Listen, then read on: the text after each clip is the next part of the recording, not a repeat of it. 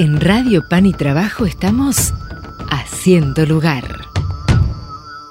Siempre es lindo encontrarse, conversar, difundir, ¿no? Dar a conocer buenas iniciativas y eso es lo que mm, lo que está pasando y lo que va a pasar en los próximos meses a partir de ahora. ¿De qué estoy hablando? Bueno, de una serie de conversatorios que se van a dar eh, organizados por la Mesa Vice Argentina eh, a partir ya del próximo sábado 3 de junio. Eh, para hablar de esto, para hablar de la Mesa Vice, de, la infancia, de las infancias, del cuidado, de la, de la protección de las infancias, porque de eso se trata, estamos ya comunicados con Analía Ruggeri, que ella es parte de los maristas, ¿no? Eh, ahora nos va a explicar bien eh, dónde trabaja y qué hace, y trabaja mucho por las infancias y por su cuidado. Bienvenida, Analía, ¿cómo estás? Gracias por estar con nosotros. Gracias, muchas gracias. Gracias por el espacio, eh, por esta oportunidad de dar a conocer una de las actividades que, que lleva adelante la Mesa Vice en Argentina. Gracias. Empezamos por el principio, ¿te parece? Y explicamos qué es la mesa vice, cómo se organiza brevemente, cómo trabaja, qué, cuáles son sus objetivos. Bien, la este, Vice Internacional es una oficina eh, dedicada a la infancia que reúne a más de 80 organizaciones a nivel mundial que las caracteriza el compromiso por la defensa de la dignidad y los derechos de niñas, niños, adolescentes y jóvenes. Particularmente este Ború internacional que reúne no solamente organizaciones católicas, si bien es una entidad católica, también trabajamos intersectorialmente con otras organizaciones que asumen el mismo compromiso, ¿no? Y esta red internacional eh, tiene sedes regionales y locales. Dentro de la región hay varios países en Latinoamérica que mm, tienen esta mesa intersectorial y en Argentina particularmente la conformamos Fundación La Salle, DNI, la Comisión de Niñez y Adolescencia del Arzobispado de Buenos Aires, Hogares de Cristo y eh, la Congregación de los Hermanos Maristas.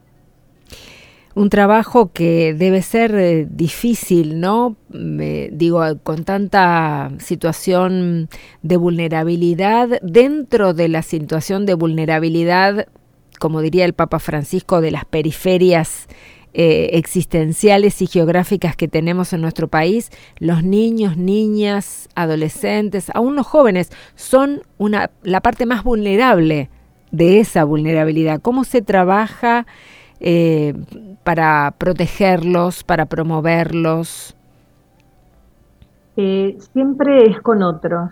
La comunidad, las instituciones, más allá de las crisis que atraviesan eh, todas las instituciones, ¿no? Desde la familiar hasta la misma iglesia, la institución escolar, las instituciones de salud, pero que están ancladas en, lo comunitario, siempre son la oportunidad para poder tener esta mirada integral de, en la defensa y la promoción de, la infancia como sujeto de derecho, ¿no? La adolescencia y la juventud como sujetos de derecho un cambio de paradigma que no siempre en las prácticas se refleja y parte de la tarea nuestra es este, concientizar a la sociedad en relación a esto. Los niños tienen derecho a una educación de calidad, tienen derecho a acceder a, una salud de calidad, alimentación de calidad. Y bueno, esta es este, un poco la tarea de esta política instalada en los territorios, ¿no? Eh, todas nuestras organizaciones trabajan eh, en contacto directo con la vulnerabilidad y, una forma de hacer incidencia en esto es justamente eh, teniendo estos espacios de formación, también llevar adelante algunas denuncias colectivas ante estas vulneraciones de derecho y mm, fundamentalmente de, en la ausencia del Estado, ¿no? Ante esta obligación de, cuidado de las infancias y las adolescentes. Claro. Es una tarea ardua, pero nunca en soledad, ¿no? este, por eso estamos en esta mesa con otros y con otras.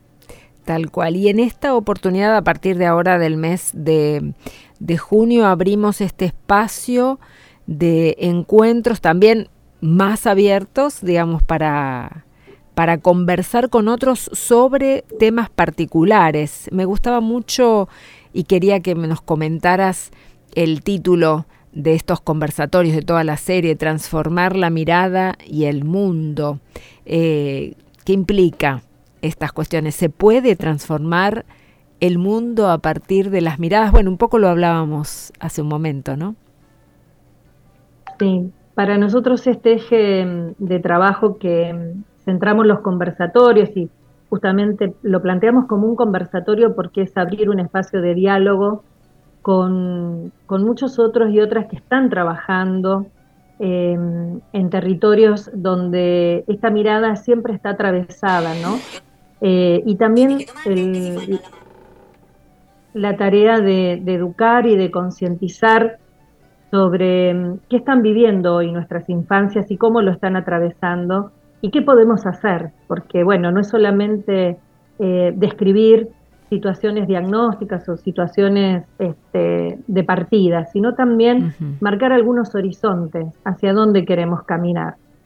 Eh, estos conversatorios, que como bien decías, comienzan este sábado, el primer tema que ponemos en la mesa es las violencias hacia los niños, las niñas, adolescentes y jóvenes, particularmente las de carácter sexual, una temática y una problemática post pandemia y durante la pandemia que se ha agravado y se ha acentuado, cómo deconstruir estos silencios este, de, desde el lugar de las víctimas y qué puede aportar la educación sexual integral, hablar y generar esta escucha empática de lo que están viviendo o sufriendo o padeciendo las infancias y las adolescencias, ¿no? Sí, en el, perdóname que te interrumpa, pero en el, eh, me imagino que en el trabajo cotidiano ustedes tienen una, una valoración importante y una, una mirada certera sobre esta problemática. Es muy complicada. ¿Cómo es de complicada la situación de las violencias, particularmente las sexuales, hacia los niños, niñas y adolescentes en, en, en los lugares o podemos diferenciar eh, ámbitos, espacios, lugares geográficos de la Argentina para mostrar o para marcar la incidencia de estas violencias? Lamentablemente es una problemática que no tiene sector, ¿no? Este, tiene rostros y sobre todo tiene silenciamientos en las infancias, ¿no? Esto de que por qué lo cuenta después de tanto tiempo tiene muchas veces que ver con este, este proceso sistemático, a veces institucionalizado, ¿no?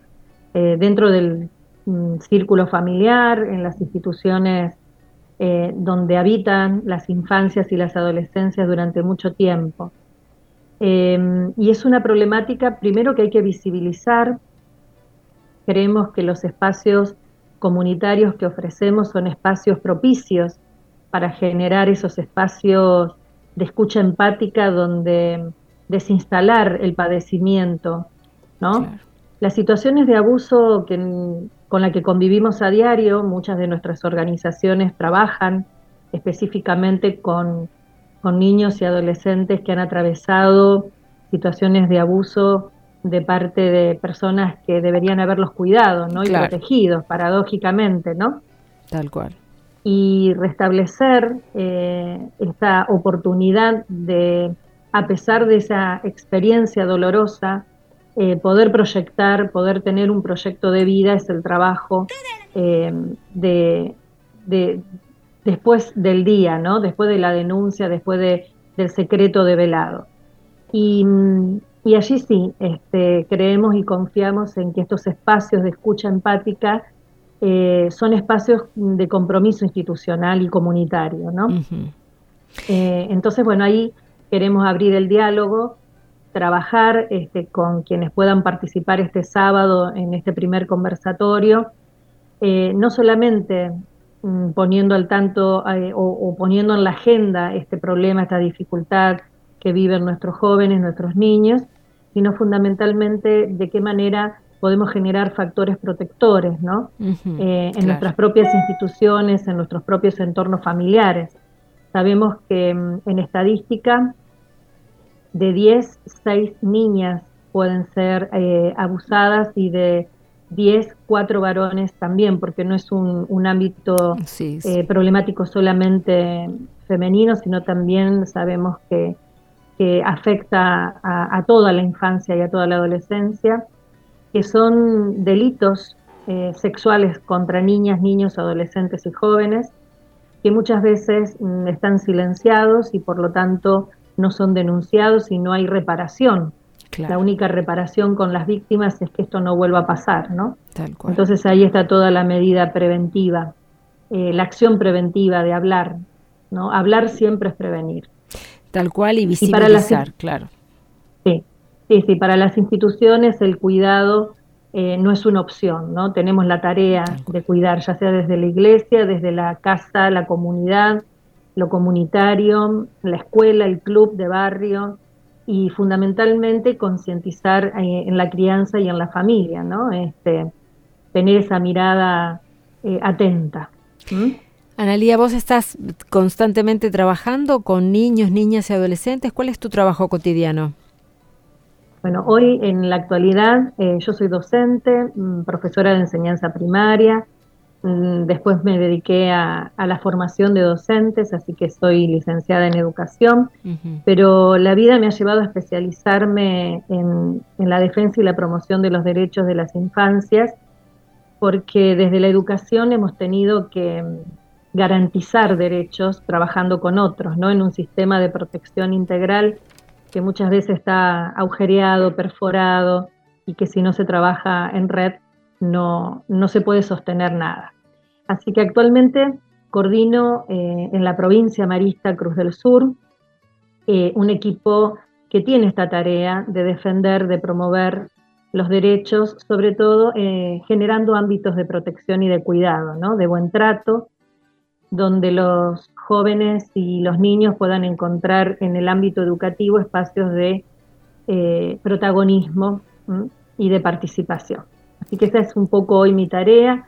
Coordino una red eh, internacional que se llama Corazón Solidario, que reúne también a otros organismos maristas y también participamos en estas mesas vice eh, en otros países de Latinoamérica difundiendo, haciendo visible, invitando a hablar, a reflexionar eh, sobre estos temas tan, tan sensibles.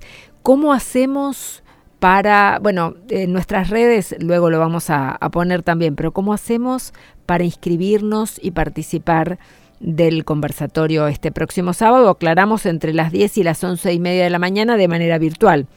Es el primero de eh, cuatro encuentros que vamos a tener. Entonces, este sábado arrancamos con el primer conversatorio sobre violencias hacia niños, niñas, adolescentes y jóvenes, particularmente las de carácter sexual. El sábado, eh, perdón, el lunes 26 de junio eh, tendremos un conversatorio sobre educación inclusiva y de calidad. El mes de agosto todavía no está la fecha colocada, pero apoyar el desarrollo de la familia. Y en agosto haríamos un encuentro presencial para promover la inclusión y la reinserción socioprofesional de niños y adolescentes y jóvenes en situación de vulnerabilidad.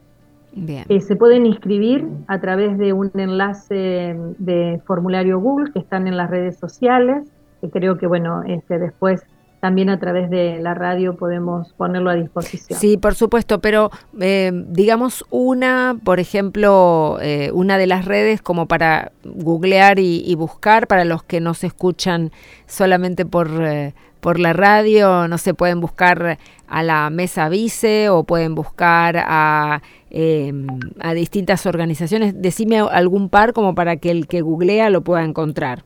Sí, en cualquiera de nuestras páginas web de cualquiera de las organizaciones que formamos parte de la mesa pueden encontrar allí este, el flyer con el enlace, tanto en DNI como también en, Marista, Marista Cruz del Sur, eh, ingresando a las redes sociales, ya sea en Facebook, Instagram van a encontrar allí este, el recordatorio del evento y también en la página web www.maristascruzdelsur.org pueden encontrar allí el enlace para poder inscribirse. Perfecto, Analía.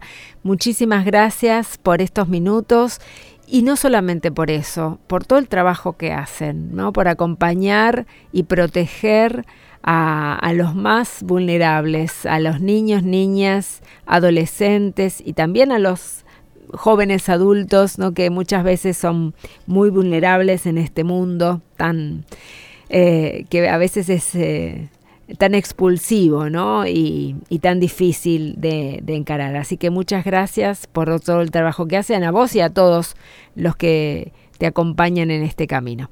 Gracias, gracias Gabriela también por el espacio y bueno, nos encontramos el sábado, los esperamos. Quédate con nosotros. Seguimos haciendo lugar.